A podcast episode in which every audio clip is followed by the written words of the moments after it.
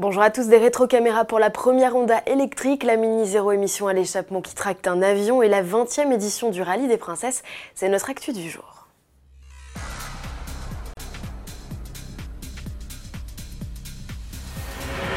Du nouveau, pour la Honda i, la première citadine 100% électrique du constructeur japonais bénéficiera comme sur le concept de rétroviseurs caméra de série. Les images de ces dernières seront visibles via deux écrans de 6 pouces situés aux extrémités de la planche de bord.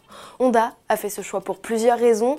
La première est technique, les rétrocaméras réduisent de 90% la traînée aérodynamique et génèrent moins de bruit à vitesse élevée.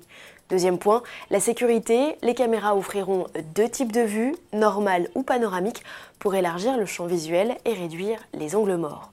Honda a également prévu des lignes de guidage lorsque la marche arrière est enclenchée pour aider le conducteur dans ses manœuvres. Enfin, dernière à toutes ces rétrocaméras, le look résolument plus futuriste. À ce jour, seul le Audi e-tron profite de cette technologie avant-gardiste. La Honda i est déjà proposée à la commande. Avis aux curieux, elle sera visible pour la première fois en France le 30 juin 2019 à l'occasion du concours Art et élégance de Chantilly. Et toujours à propos de citadine électrique, Mini passe à la vitesse supérieure. Sa Cooper SE, que l'on découvrait il y a quelques jours sur les chaînes de montage de l'usine d'Oxford en Angleterre, se retrouve aujourd'hui sur le tarmac de l'aéroport de Francfort. Encore camouflée, elle a endossé le rôle de remorqueur pour un Boeing 777. La puce, qui devrait reprendre le bloc de 184 chevaux de sa cousine la BMW i3S, a réalisé le tour de force de tracter l'avion de 150 tonnes à vide sur quelques mètres. Ce clip est le premier d'une série qui doit mettre en scène la Cooper SE de manière amusante. Sport à présent avec cette image, c'est la photo officielle des 62 machines engagées aux 24 heures du Mans 2019. Elles ont pris la pause à l'occasion de la journée test organisée le 1er juin. Une répétition générale avant les essais qui se dérouleront dès le 12 juin et la course qui se tiendra elle du 15 au 16 juin prochain. Autre image, celle de Hot Tanak qui remporte le rallye du Portugal. L'Estonien s'impose trois semaines après sa victoire au Chili. Il compte désormais trois victoires depuis le coup d'envoi de la saison 2019, soit une de plus que ses rivaux Thierry Neuville et Sébastien Ogier. Le Français doit se méfier, il n'a plus que deux points d'avance au championnat. Prochain rendez-vous en Sardaigne du 13 au 16 juin 2019. Pour finir, rencontre avec Viviane Zaniroli, c'est la maman du rallye des princesses, un événement qu'elle organise avec passion depuis 20 ans.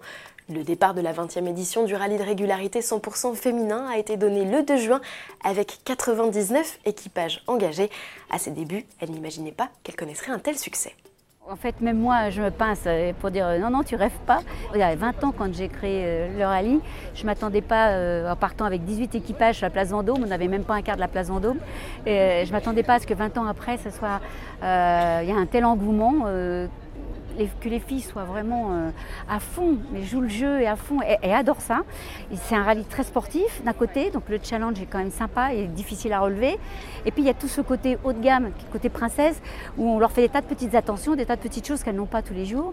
Mais c'est surtout euh, qu'on n'a rien lâché parce que vraiment au début c'était loin d'être gagné.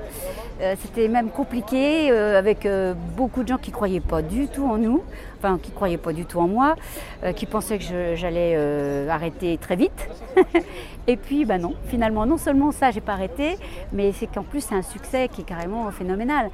Le rallye des princesses se joue en quatre étapes, de Paris à Saint-Tropez en passant par Vichy et Aix-les-Bains. Au total, les concurrentes vont parcourir 1700 km. À l'issue de la première journée, déjà quelques rebondissements. C'est une AC Cobra qui pointe en tête. La numéro 100 devance de deux points la Lancia Beta Monte Carlo du duo italo-français Dot Orlandi Contucci, victorieux d'ailleurs en 2018.